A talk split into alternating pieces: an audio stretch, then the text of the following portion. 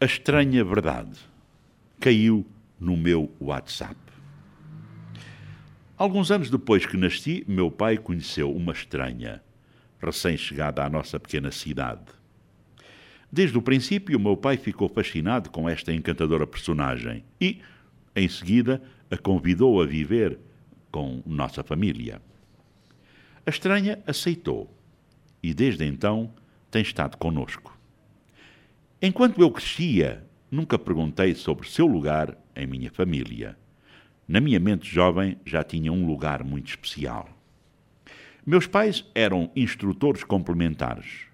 Minha mãe me ensinou o que era bom e o que era mau, e meu pai me ensinou a obedecer.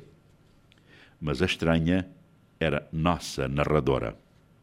Mantinha-nos enfeitiçados por horas com aventuras, mistérios e comédias. Ela tinha sempre respostas para qualquer coisa que quiséssemos saber de política, história ou ciência. Conhecia tudo do passado, do presente e até podia predizer o futuro. Levou minha família ao primeiro jogo de futebol. Fazia-me rir e me fazia chorar. A estranha nunca parava de falar, mas o meu pai não se importava.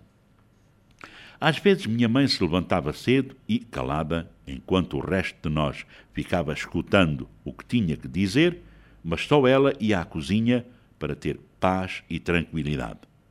Agora me pergunto se ela teria rezado alguma vez para que a estranha fosse embora. Meu pai dirigia nosso lar com certas convicções morais, mas a estranha nunca se sentia obrigada a honrá-las. As blasfémias, os palavrões, por exemplo, não eram permitidos em nossa casa, nem por parte nossa, nem de nossos amigos, ou de qualquer um que nos visitasse. Entretanto, nossa visitante de longo prazo usava sem problemas sua linguagem inapropriada, que às vezes queimava meus ouvidos e que fazia meu pai se retorcer e minha mãe se reborizar. Meu pai nunca nos deu permissão para tomar álcool mas a estranha nos animou a tentá-lo e a fazê-lo regularmente.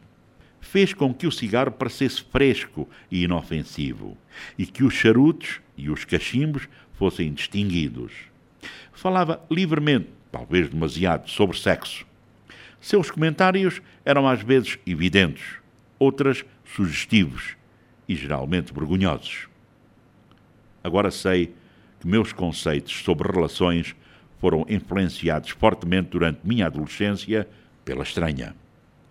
Repetidas vezes a criticaram, mas ela nunca fez caso aos valores de meus pais, mesmo assim, permaneceu em nosso lar. Passaram-se mais de 50 anos desde que a estranha veio para a nossa família. Desde então, mudou muito. Já não é tão fascinante como era no princípio. Não obstante, se hoje você pudesse entrar na guarida de meus pais, ainda a encontraria sentada em seu canto, esperando que alguém quisesse escutar suas conversas ou dedicar seu tempo livre a fazer-lhe companhia. Seu nome? Ah, seu nome. Chamamos de televisão. É isso mesmo. A intrusa se chama televisão.